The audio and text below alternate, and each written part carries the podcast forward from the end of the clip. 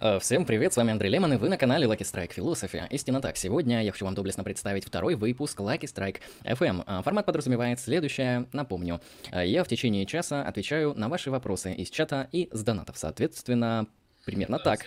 Уничтожить рекурсию, которая сейчас мне постаралась помешать эфиру. Как сами понимаете, некоторая автономность существования техники, она всегда поражает. А Иногда можно проснуться утром рано и понять, что ты это сделал не совсем произвольно. Тебя заставила проснуться некоторая другая сущность, некоторый агент из внешнего мира. И присутствие другого, оно всегда, понимаете, а, вызывает некоторое состояние и чувство тревоги, потому что другой — это как-никак это угроза. Это нечто, что вступает с нами в некоторые конкурентные отношения. а, Или даже в отношении прямого насилия и атаки. О чем я говорю? Я говорю довольно простые вещи. Сегодня утром меня разбудил будильник. И мне это очень не понравилось, потому что какая-то механическая структура реальности оказала на меня непосредственное влияние на мои э, конкретно нейрохимические процессы в мозге, и в этом плане э, я очнулся. Мне это не понравилось, я не выспался. А будильник был не с моей стороны, так что все в порядке. А, Призываю чат задавать вопросы по философии и другим смежным дисциплинам. Ровно час я буду на это все отвечать. Примерно так. Окей, первый вопрос есть. А, HP Novel Привет. Ты задаешь следующее. Как думаешь, существует ли корреляция доты и интеллекта? Ну, я думаю, тут твой вопрос нужно немножко уточнить и задать его таким образом, что существует ли корреляция а, между игрой человека в Доту 2 и количеством интеллекта. Я могу сказать, что, конечно же, существует, потому что некоторые виды животных, например, не способны научиться игре в Доты 2.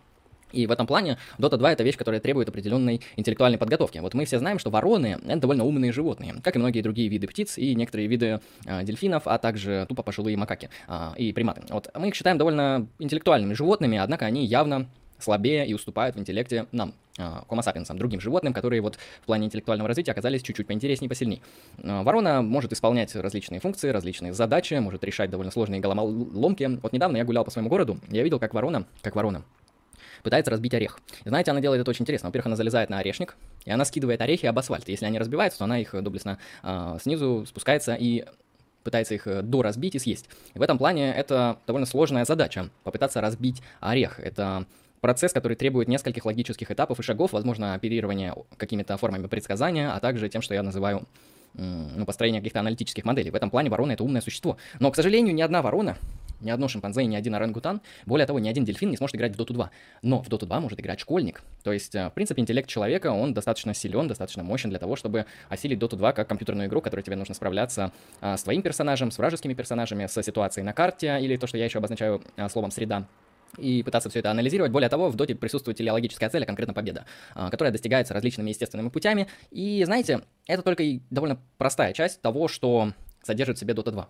И на самом деле это довольно сложная игра с огромным количеством комбинаций многого другого. И чтобы это все понимать и осиливать, а, вам нужна недюжая доля интеллекта. И, возможно, вы сможете это делать хорошо, возможно, плохо. Ну, по факту, подумайте, сколько комбинаций, сколько знаний, сколько эрудиций, сколько навыков нужно иметь человеку, чтобы играть в доту. Это не так мало. Возможно, это такое же количество навыков и знаний, как э, игра на фортепиано. Хотя игра на фортепиано — это довольно более простой навык с точки зрения теории, потому что комбинаций, я уверен, не так много на фортепиано, как в доте. Хотя это спорный вопрос, но в любом случае. Поэтому дота, да, действительно, вероятно, может коррелировать с интеллектом, потому что животные, например, не могут играть в доту 2, а люди могут.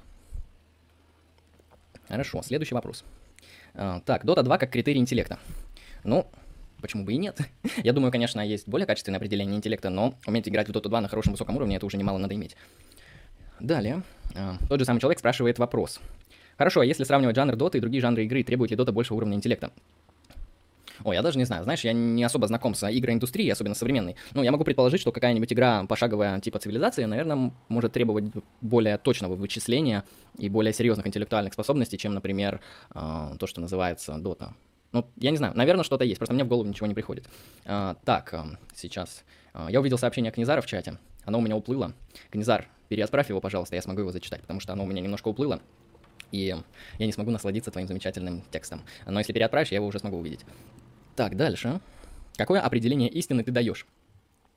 А, знаешь, у меня довольно инструментальный подход к истине. Изначально я считаю, что истина это вещь, которая э, в зависимости от разных контекстов, от, э, от разных э, видов деятельности и практик э, может представать совершенно разным. Потому что истина, например, в логике, в математике, в лингвистике это одно понимание истины и одно функционирование данного понятия или концепта или слова. Если мы говорим об истине, там, например, в написании картин, в хорошей игре в доту, в хорошей религиозной и добродетельной жизни, например, то мы говорим немножко о других вещах, и в этом плане я изначально подхожу к истине довольно инструментально, но чаще всего я считаю, что самое лучшее с точки зрения релевантности теория истины — это, конечно же, корреспондентная, или теория соответствия. Истины как соответствие реальности. То есть истина — это что? Это такая процедура, при которой наше утверждение начинает соответствовать реальности. Если оно ему соответствует должным образом, то оно становится истинным либо ложным. И, в принципе, чаще всего именно эта теория, корреспондентная теория истины, э, работает и исполняет свои задачи по достижению истины довольно хорошо и качественно, но не всегда. Итак, Книзар, а, читаю твое сообщение, спасибо за него заранее. Я вас категорически приветствую. Андре, где Алекс? Какой же ты сегодня ламповый, выглядишь по-домашнему и в клетчатой рубашке. Хочется лечь с тобой на диван, укрыться теплым пледом и начать нежиться, доставляя друг другу удовольствие. Спасибо большое, Книзар. А, твой комментарий, как всегда, греет мою душу, мое тело. И вообще, ты один из самых прекрасных зрителей на а, канале Like Strike Philosophy. Спасибо большое. Вот, но предложение поняшься, это, я думаю, в личное сообщение напиши, мы там разберемся. Так, хорошо, продолжаем. Еще про истину пару слов скажу. Я думаю, что корреспондентная теория истины одна из самых релевантных, но также, знаете, в некоторых науках, в некоторых дисциплинах э, и даже в некоторых бытовых вещах мы не можем найти истину, пользуясь корреспондентной теорией истины. И чаще всего в таких ситуациях я предпочитаю пользоваться конвенциональной теорией истины, то есть истина как соглашение. То есть, грубо говоря, какая-то группировка людей по какому-то интересующему их вопросу договорилась, под x считать y, и y для них истина. В принципе, если их утверждение соответствует тому, чему они договорились, то это можно считать как истину. Далее по вопросам. Гимнософист. Андре, в своем видео про симуляцию ты воспроизводишь примерно такой аргумент. Все утверждения внутри симуляции ложно. Утверждение мы в симуляции ложно. Но если я не ошибаюсь, это самореферентный аргумент. Понятие ссылается на само себя в аналитической традиции. Запрет на самореферентность ведет раз для решения парадокса лжеца. А, ну да, есть такое, истинно так. Ну, молодец, разъебал, уничтожил, поздравляю. Продолжаем. Так. Ты в ВК часто цитируешь Патнама. Можешь рассказать, какие у него этапы в творчестве были? Ну, про этапы творчества я тебе, наверное, не смогу рассказать, потому что мне нужно вспоминать историю аналитической философии. Патнам довольно сильно менялся. Я могу сказать основные сферы интересы Патнама и то, что мне у него интересно. Ну, в первую очередь, Патнам это как-никак функционалист. Патнам это один из первых, кто изобрел идеи функционализма, философии сознания, идеи множественной реализации, которая является довольно фундаментальной и значительной вообще для метафизики, для философии сознания. Множественная реализация также важна и для метаэтики. В общем, это довольно важная разработка. В этом плане Патнам это функционалист, который довольно неплохо, интересно разрабатывает данную а, концепцию, защищается от а, контраргументов, предоставляет свои э, позиции по данному поводу. И самое главное, это, конечно же, аналитический философ, который пишет ясно, понятно, доступно. Э, у него, я советую вам прочитать вот э, его труды по философии сознания, не помню, как они называются, что-то там, что-то там мозг.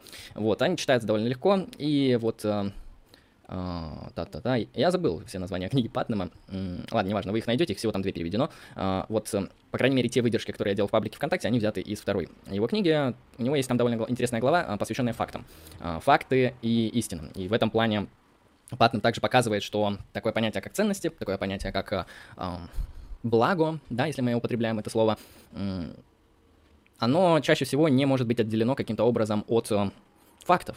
Факты и ценности, они, можно сказать, являются одной стороной медали, точнее двумя сторонами разной медали. Ладно, я что-то сегодня запутался на аналогии. А, в общем, вы поняли, он показывает довольно интересно именно в этой главе про факты и ценности, что факты, они во многом зависят от ценностей, что наука, как великий и самый могущественный эталон фактов, является на самом деле очень сильно ценностно нагруженной, потому что все мы знаем, что в науке есть множество принципов, которые носят ценностный характер. Это может быть, ну, не знаю, принцип объективности, принцип бритвы Оккама, а, принцип э, систематичности, последовательности, логической обоснованности. Э, вообще принцип некоторого обоснования и верификации для науки является ценным. И наука, на первый взгляд, кажется, достигает каких-то объективных, независящих от ценностей фактов, но при этом сама наука внутри себя нагружена ценностями. То есть, а на каком это таком основании, вот я задам вам вопрос, мы должны считать, что теория должна быть более простой и более лаконичной.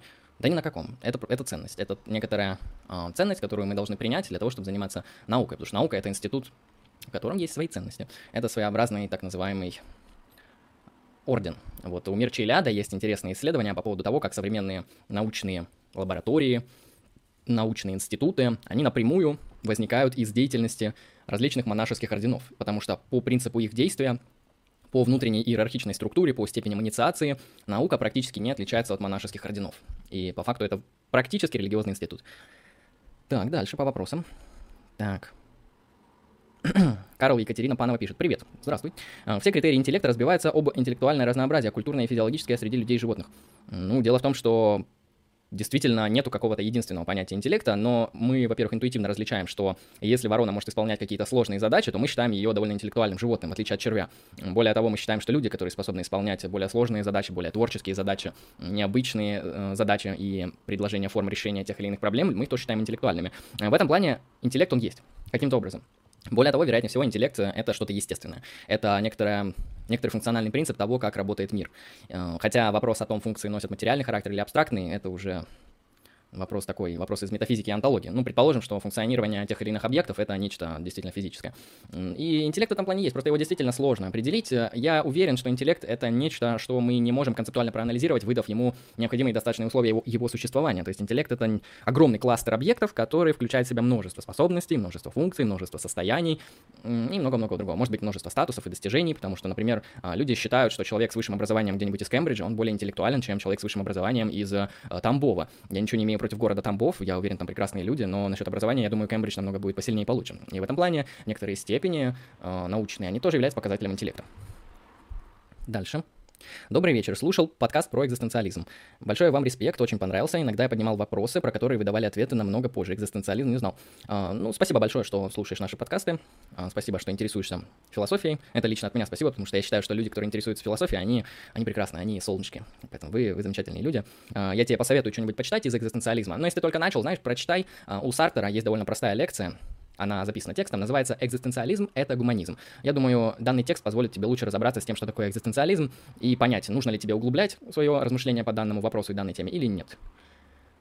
Так, как тебе творчество Сакрамара? Не знаком с творчеством Сакрамара, именно на таком глубоком уровне я не смотрел ни его стримы, ни его видеоролики. В основном я смотрел только то, что нам заказывали на ну, то, что нам заказывали на стримах, и в основном там был довольно неплохой и интересный троллинг, поэтому я уверен, что Сакрамар это замечательный артист. Какое государственное устройство ты считаешь правильным?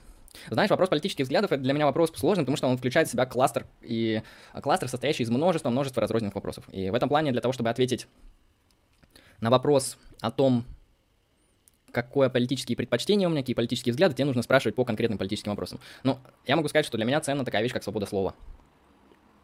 Для меня ценна такая вещь, сейчас вы ужаснетесь, равенство прав. И как минимум эти два утверждения уже закидывают меня в либеральный лагерь но сложно мне себя назвать либералом, просто потому что под термином либерал понимается все, что угодно. И какое устройство я считаю правильным? Справедливое. А, какое государство я буду считать справедливым? Это уже сложный вопрос. Это уже вопрос, требующий отдельного разъяснения. Как минимум, те два принципа, которые я перечислил, они имеют довольно важное значение. Так. Еще я довольно скептически отношусь к диктатурам. То есть э, это не значит, что демократия — это самая лучшая форма правления, но диктатура — это совсем плохо. Так. Раньше философы объясняли мир, а ныне должны его изменять. Или это ложная дихотомия?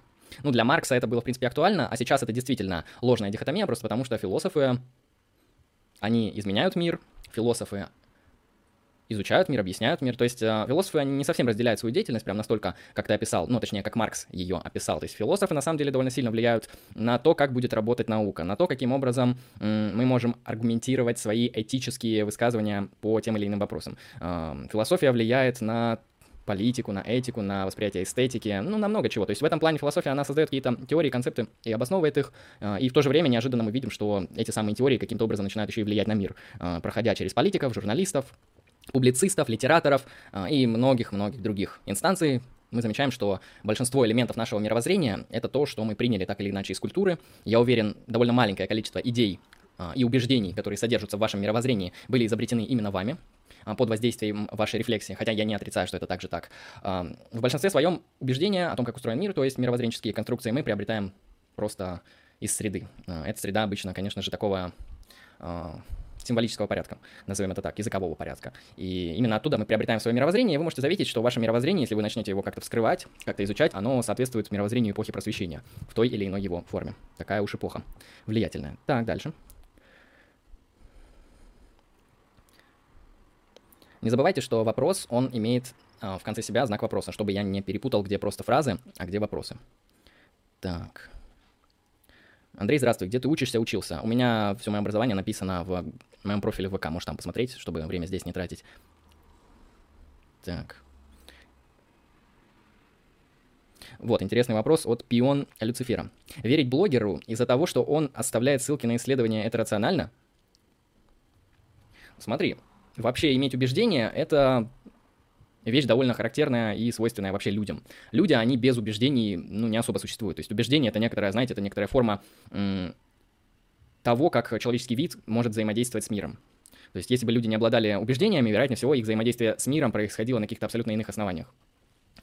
Я могу сказать так, что, предположим, какое-то лицо, высказывает какие-то утверждения. Он убежден в каких-то, может быть, фактах, может быть, гипотезах, у него есть теории, он ее как-то обосновывает, то есть он выдвигает тезис. А, дальше этот тезис, если мы хотим быть рациональными, и здесь мы уже подключаем структуры критического мышления, структуры рационального обоснования. Если мы действительно хотим быть рациональными, мы должны это обосновать. Мы должны пройти э, процедуры джастификации или обоснования. А, как это можно сделать? Если человек говорит о фактах, то желательно проверить исследования, на которые он ссылается. А, если это действительно какие-то фактические исследования, то, вероятно, есть какие-то научные журналы, статистика, выводы ученых, обзорные статьи, будь это там какая-нибудь наука типа биологии, химии, физики, все научные открытия, они довольно быстро публикуются и становятся а, общедоступными, и чаще всего ты не ошибешься а, в том или ином вопросе такого эмпирического характера. Поэтому ты можешь посмотреть, соответствует ли тезис а, тем или иным исследованиям, которыми он подкрепляет этот тезис. То есть, грубо говоря, если человек говорит про аборты, и то, что аборты запрещать нерационально, и приводит для этого какие-нибудь различные эмпирические свидетельства, показывающие, что практика запрета абортов при приводила к таким-то, таким-то, таким-то последствиям э, на таких-то территориях, то есть были проведены такие-то исследования, вы можете садиться и, в принципе, довольно долго это все изучать и смотреть, насколько эти исследования эмпирические подтверждают тезис. Ну, если это не эмпирическое исследование, а скорее философская гипотеза, то вы можете смотреть на его аргументы. Вы можете смотреть на то, каким образом он аргументирует, защищает свою позицию. Нет ли в его системе логических противоречий? Насколько его система является когерентной?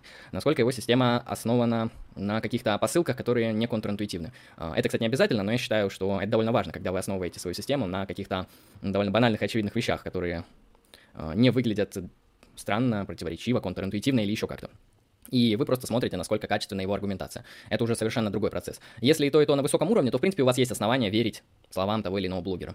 Также вы можете смотреть, насколько он является предвзятым. То есть, более того, может произойти ситуация, что он выдвигает тезис, он его довольно хорошо обосновывает, а вы все равно с этим тезисом можете не соглашаться, потому что этот тезис может в какой-то вашей системе обосновываться совершенно иным методом и объясняться совершенно с другой стороны, показывая, что хоть тезис и является подтвержденным, но в данном контексте он нерелевантен. Это часто характерно для различных идеологий, которые выстраивают метанарративы, включая а, в себя все факты. Это может быть марксизм, это может быть критическая теория, ну и там много чего другого типа психоанализа.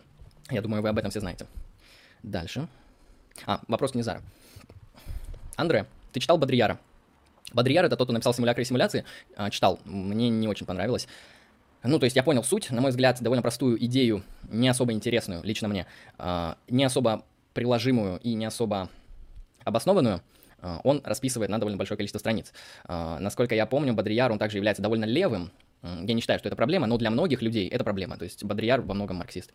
Так, вот, да, ты пишешь даже. «Э, я хоть и не люблю левых, но довольно занятные тексты писал этот французский господин. Если ты блюешь от Маркса, то Бодрияр таких не вызовет, по-моему. На мой взгляд, если людям нравится Карл Маркс, то Бодрияр — это такое довольно неплохое продолжение марксистской мысли. Не то чтобы, очевидно, что Маркс и Бодрияр тождественны, но Бодрияр довольно сильно наследует идеи и язык, вокабуляр марксистской мысли, и в этом плане ну, Бодрияр марксист, он сам это говорит.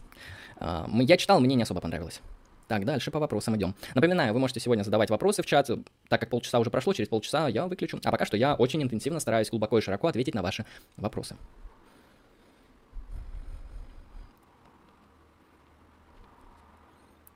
Есть ли мысли о миграции? Где бы хотел жить и почему? А, ты имеешь в виду миграцию не как политическое явление, а как э, сам бы предпочел мигрировать или нет? А, я могу сказать так, что мне очень нравится русская культура, мне нравится русский язык, мне нравятся русские люди, и мне нравится та территория, которая сейчас принадлежит России. Это довольно красивые места, это интересные просторы, это богатая природная э, культура, хотел сказать, природная среда. Э, на мой взгляд, в России очень круто, в России очень красиво, в России много мест, где ты можешь жить. Но я сразу отсею несколько. Я не люблю мегаполисы, я не люблю большие города, но при этом я не люблю какие-то очень-очень-очень далекие, очень маленькие деревни. Подобное мне тоже не очень симпатично. И в этом плане я просто хотел бы жить в каком-то маленьком или среднем южном городе, потому что на юге России довольно хороший климат, а, потому так как на севере, где-то, где Санкт-Петербург, отвратительный климат, в Москве холодно, а, в центральной России, типа там а, вот Урал, Зауралье, тоже довольно холодно, мало инфраструктуры. На мой взгляд, вообще одно из лучших мест России это какие-нибудь там Краснодарский край, вот такие места, в том плане, что там довольно круто с точки зрения климата и с точки зрения инфраструктуры. Поэтому я не думал мигрировать только с какими-то временными целями из разряда э, там, промигрировать в какую-то страну, чтобы посмотреть там музеи, посмотреть какие-то образовательные комплексы, либо для какого-то самообразования э, или публичных конференций. Вот такие вещи я бы с удовольствием согласился. Но именно уезжать из России, нет, мне тут нравится, тут довольно круто. Дальше по вопросам идем. Когда совместка с Марго, точную дату и время, пожалуйста. Как только мы соберем 4500 рублей, а, которые вы можете донатить на наших стримах с Алексеем, так сразу я напишу Убер Маргиналу, и мы договоримся о совместке. Поэтому все зависит от ваших донатов. Пока что сижу здесь. Так. Дальше. Вот человек пишет. Я просто посматриваю трэш Смэш, но его так странно и много критикуют, что я уже побаиваюсь ему доверять. Ему бы хоть отчасти можно доверять. Знаешь, я могу сказать по поводу трэш Смэша, то это зависит довольно сильно от его роликов. А, потому что э, ролики, где он исследует эмпирические вопросы, вот ролик про оружие, ролик про... У него про аборты что-то было или нет? Я вот не помню, у кого я смотрел ролик, в котором человек рассмотрел довольно глубоко и качественно эмпирическую сторону вопроса а, об абортах. Это вроде не был трэш-смэш, но это был какой-то научпопер. А, в общем, насчет роликов трэш-смэша я могу сказать, что во многих из них, на мой взгляд, делается довольно необоснованный переход от э, факта к ценностям. То есть, э, ладно, тот вообще момент, что довольно сложно без серьезного обоснования сделать переход от факта к ценности, потому что мы здесь э, гильотину Юма как бы не можем преодолеть, если мы это каким-то образом серьезно не обоснуем. И в этом плане э, Трэш Смэш, на мой взгляд, часто может делать вот такие вот заявления из разряда, ну вот смотрите, оружие, оно приводит к большому количеству суицидов, следовательно, оружие надо запретить. Вот, вот это вот следовательно, э, оно недостаточно обосновано. Хотя, я думаю, те выжимки, те выборки, те так называемые различные исследования эмпирического характера и те ссылки, которые он прикрепляет, они довольно качественные. Я сам из них некоторые открывал, по-моему, он старается делать, по крайней мере, во многих своих вопросах эти ролики честно. Но он идеологически предвзят. То есть, скажем так, его позиция это такой вот очень левый либерализм, ориентированный на социальную справедливость. Если тебе такая идеология близка, SGV и подобные вещи, то, в принципе, ты можешь сразу соглашаться с трэш смешем в принципе, даже не смотреть на его обоснование, потому что это твой идеологический э, друг. Краснодарский край — это рай. Краснодарский край — это в поле урожай. Еще это колыбель, колыбель интеллектуалов, таких как Ватадмин. Ну, Ватадмин действительно довольно интеллектуальный э, человек. Я не знаю, сколько ему лет, но, по-моему, он очень умен. И, на мой взгляд, вот люди, которые идут на экономистов, они не понимают, что в идеале отучиться на экономическом факультете тебе нужно так, чтобы хотя бы э, достигнуть половины уровня вата-админа, достигнуть того же понимания экономических, исторических, социальных процессов, как вата-админ. И это было бы уже неплохо, но люди идут на экономический факультет просто, чтобы работать бухгалтерами, а это уже для меня немножко странно. Дальше. Там кто-то спросил, здесь на вопросы отвечают? Да, здесь на вопросы отвечают. Истина рождается в спорах. Андрей, как интернет повлиял на философию? Представь себе, как бы разговаривали древние китайские мудрецы с древнегреческими. Мне кажется, интернет забустит э, новую философию. Но интернет уже бустит новую философию, потому что множество около философских, около интеллектуальных видеоблогеров из различных стран, они ведут свою деятельность публично на огромные массы людей, на миллионы. То есть представьте себе, что какой-то древний грек ведет имеет аудиторию в миллион человек, а то и более, что его выступления собирают 30 миллионов просмотров или что-нибудь такое. Это звучит э, абсурдно. Но, например, я, конечно, не считаю Джордана Питерсона каким-то философом, но это публичное лицо, которое претендует на занятия интеллектуальной деятельности, на решение каких-то политических вопросов, а, на занятия такой вот э, публичной идеологической просвещенческой деятельностью. Это типа то, что называется публичный интеллектуал. И это англоязычный блогер, которого смотрят по всему миру, лекции которого популярны не только в Америке, но и везде. И в этом плане действительно интернет, он расширяет пространство философии. Более того, те статьи, которые выходят на тех или иных языках в разных точках мира, мы, в принципе, имеем к ним практически прямой доступ. Плюс-минус, там, конечно, платить иногда нужно, особенно за новые какие-то статьи, но это довольно ускоряет коммуникацию. Вы можете заметить, что философия начиная с 21 века, с конца 20-го, она очень сильно акселерируется. А, все больше и больше ускоряются философские процессы. Если раньше там а, за один век философия практически не менялась, она менялась, может быть, там за три века, за пять веков, в общем, за такие большие промежутки времени, а, то сейчас философия, она меняется буквально там чуть ли не каждые там 30-40 лет, то есть сейчас уже 50 лет для какой-то философской концепции, это уже довольно много. То есть философия, она вот акселерирует свой процесс, особенно с новыми технологиями очень быстро. Так, вопрос. Считающие проблему Гитьера проблемой имеют в виду под justified belief, если не полученное методом чаще дающим истину, чем ложь. Если так, там две несовместимые интуиции о неслучайности знания. Ну, знаешь, я не совсем понял твой вопрос. Ну, то есть я понимаю, о какой проблеме ты говоришь, э, и примерно я понимаю, что ты излагаешь, но я не совсем понимаю, в чем именно вопрос. То есть было бы круто, если бы ты перезадал, и я, вероятно, смогу ответить. Каким ты видишь будущее России и цивилизации в целом? Цивилизации какой? Цивилизации много, цивилизация — это довольно э, широкое понятие, иногда непонятно, где она начинается, где она заканчивается, по какому признаку надо определять цивилизацию и так далее. То есть цивилизация — это довольно такая вещь из обыденного языка, скорее. Будьте осторожны, когда люди используют слово «цивилизация», хотя я сам им часто пользуюсь, просто для удобства. Но под цивилизацией, ну, грубо говоря, ничего не стоит. А, какой, каким будущим ты видишь Россию? А, честно сказать, я не знаю, но я надеюсь, что с ней будет все хорошо и будет все лучше. Я надеюсь. А как будет на самом деле, зависит от, конечно же, внешнеполитических обстоятельств, а также внутренней политики, связанной с тем, что называется э, нормальная организация власти. Ну, так скажем мягко, я очень скептически отношусь к последним поправкам в Конституцию. На мой взгляд, они нужны там явно не для благих целей. Ну, или, по крайней мере, могут использоваться не для благих целей. Примерно так. Да, трактир знаний, привет, здравствуй. Располагайся. Как ты считаешь, можно ли наделять ничто категорией существования? Нет, нельзя, это противоречие. Кратко твое мнение об Александре Гельевиче Дугине. Абсолютно положительно отношусь. Это один из а, самых лучших а, систематизаторов а, учения или философии традиционализма. Это человек, который сделал довольно большой вклад для России в области геополитики, в области разработки теории международного а, многополярного мира, простите. И это человек, у которого интересные социологические взгляды. А, то есть с точки зрения вот его социологических взглядов, его политологических взглядов, геополитических, он довольно интересный исследователь и эксперт. С точки зрения философии, это человек, который стоит на таких довольно традиционалистических позициях, а, он выстраивает определенный метанарратив, который также является абсолютно интересным, а, часто понятным, простым и удобным для того, чтобы понимать вообще, на каком этапе философского мышления мы находимся. Вот все вы слышали, я думаю, про его три синхронических синтагмы, а, или эпистемы, или парадигмы, как он сам их называет. Это парадигма премодерна, модерна и постмодерна. На мой взгляд, а, это довольно хорошая методология, по крайней мере, если вы только начали заниматься философией, вам будет удобно.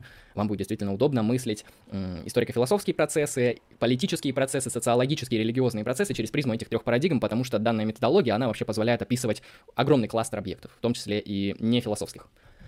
Поэтому отношусь положительно. Мне нравится. Он очень хороший ритор, его лекции всегда красивые, и часто его лекции э, намного эффективнее и лучше откладываются в голове. Он систематически, интересно, с долей иронии, круто объясняет. То есть помимо того, что он довольно интеллектуален, он еще и имеет великолепную, прекрасную, замечательную подачу и риторику. Это я считаю довольно важным. Дальше. Какая идеология тебе ближе? Как ты думаешь, с чего можно начать проводить реформу в образовании? Я думаю, начать проводить реформу в образовании нужно как минимум с того, чтобы отменить э, государственные стандарты. На мой взгляд, образование работает, э, должна работать как частная система. Чем больше частных э, образовательных структур, тем выше степень конкуренции между этими бизнесами и тем выше качество данного образования. Поэтому первое, что нужно сделать, это, конечно, как можно больше делать образование частным. Возможно, конечно, ничего против не имею различных социальных пособий, всяких льгот, всяких бюджетных мест, но Пусть это будет в рамках не принуждения, а в рамках каких-то договоров, э, договоров с бизнес-организациями, которые осуществляют образовательные услуги.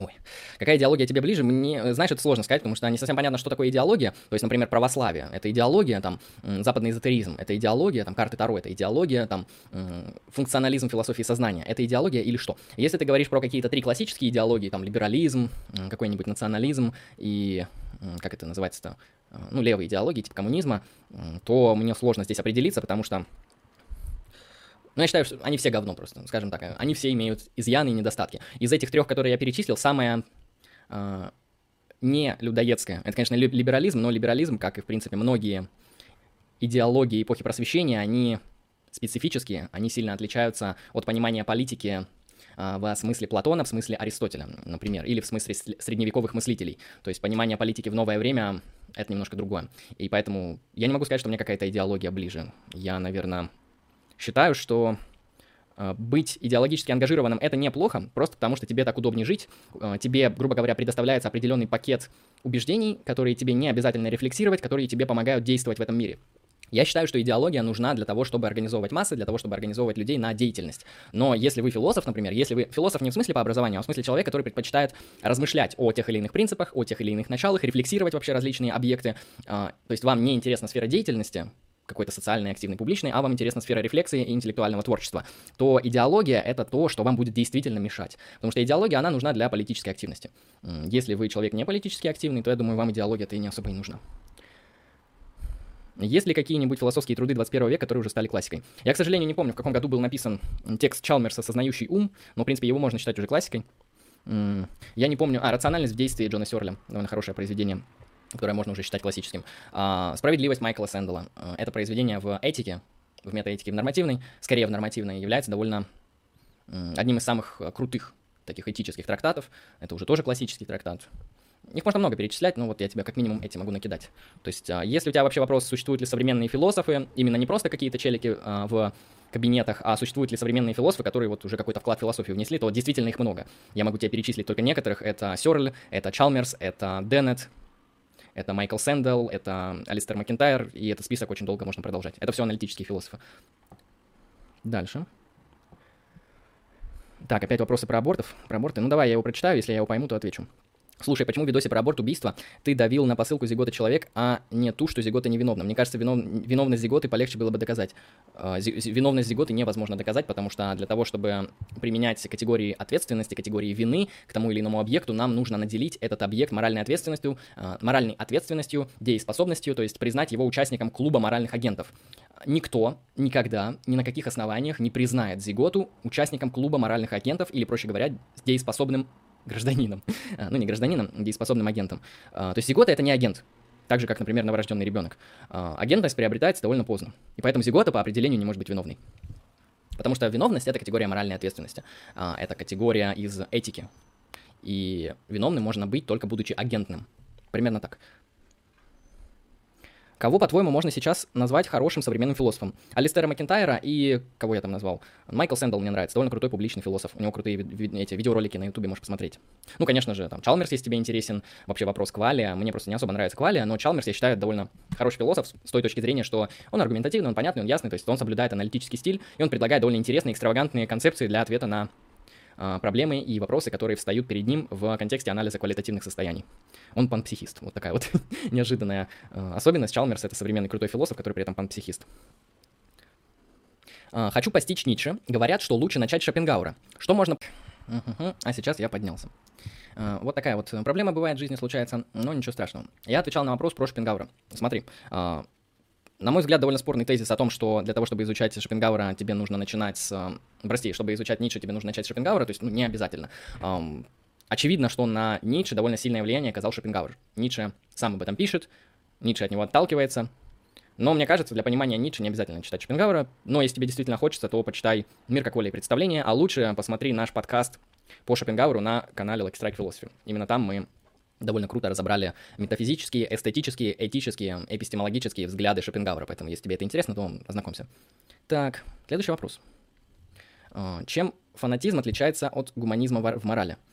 Я думаю, ты немножко неправильно используешь категории слов, потому что фанатизм — это очень широкий термин, но обычно его используют в контексте религиозного мышления, то есть фанатизм — это некоторая неспособность отречься и прорефлексировать свои религиозные, например, убеждения, а гуманизм в морали — это вероятнее всего, какая-то нормативная этическая позиция, которая делает акцент на человеке. Ну, дело в том, что большинство нормативных систем этических делают акцент на человеке. А, очень мало этических систем а, также употребляют в свой, точнее, описывают свой вокабуляр с точки зрения нашего отношения к животным. Хотя сейчас это довольно популярная тенденция, и мораль, она становится все более антигуманистической, а я бы даже сказал, а гуманистической, то есть она учитывает не только человеческих животных, но и нечеловеческих животных. Поэтому я не совсем знаю, и не совсем понимаю, что ты имел в виду под своим вопросом. Дальше. А, хочу, хочу начать читать философские книги с Эриха Фрома, Эрика Канделя, Карла Раумеда Поппера. Хороший выбор.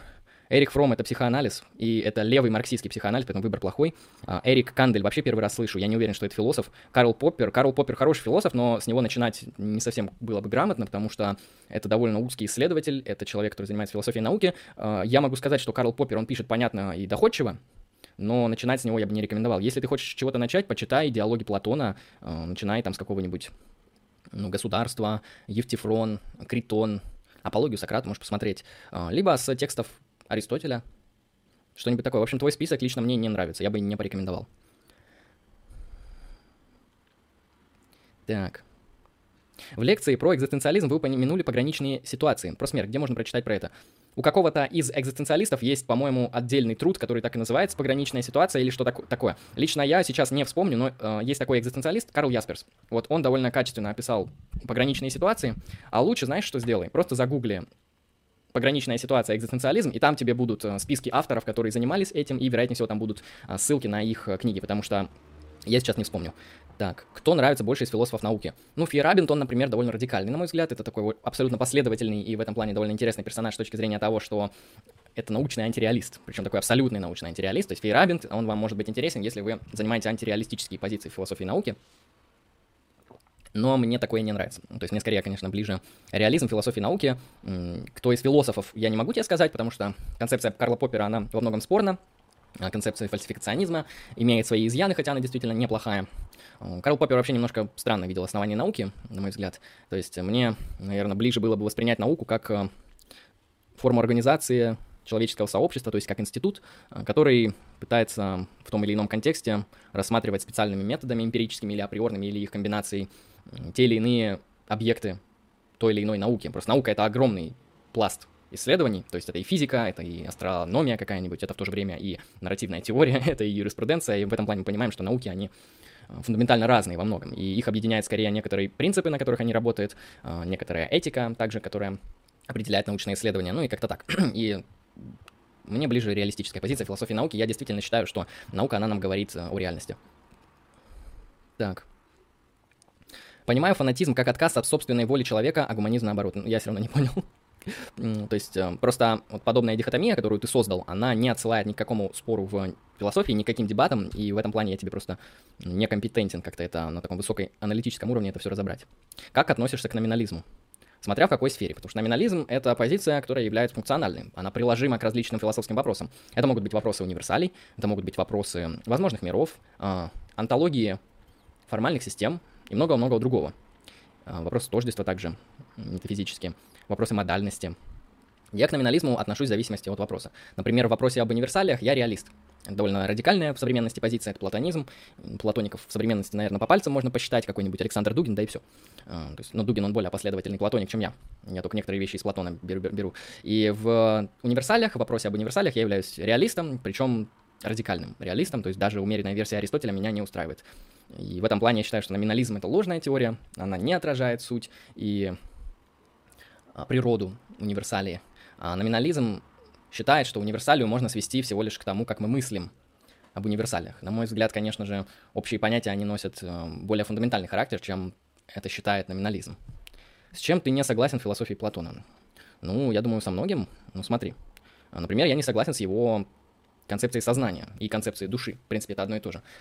Я не согласен, что душа состоит из каких-то таких трех элементов, хотя модель довольно прикольная. Я не согласен, то, что душа, она существует в мире идей, потом она воплощается в теле, а потом она опять существует в мире идей, и этот цикл, он длится вечно, э, с чем я еще не согласен. Я не согласен с некоторыми выдержками из государства Платона, э, которые связаны с э, тем, что в государстве Платона неприемлемые лица творческого характера, то есть Платону не нравятся художники, Платону не нравятся артисты, артисты и подобные люди. Я не соглашаюсь с Платоном по поводу того, что своим гражданам правительство может, а в некоторых случаях должно врать, если это приносит благо. Я думаю, вот эти позиции я точно смогу выделить. По поводу знания. Обоснованное истинное убеждение, как модель знания Платона, я считаю одной из самых лучших вообще из всех концепций знания. А, концепция истины, скорее, мне ближе, конечно, аристотелевская, а конкретно теория соответствия, утверждение фактам, а, утверждение реальности. То есть концепция знания Платона, она скорее носит такой слишком возвышенный характер, просто Платон считает, что знать мы можем только формы, и в этом плане познание эмпирической реальности нам практически недоступно. То есть мы можем, конечно, делать какие-то индуктивные суждения, умозаключения, высказывания по поводу вот этой наблюдаемой феноменологической или физической реальности, но знать мы про нее мало чего можем, потому что она изменяется, в отличие от формы. Формы или универсальные, неизменные, поэтому их мы можем знать, а все остальное нет. Думаю, с этим я тоже не особо а, согласен. Примерно так. А так, Платон — это один из самых крутых философов, он интересен, советую вам его читать. Порог входа в Платона довольно низкий.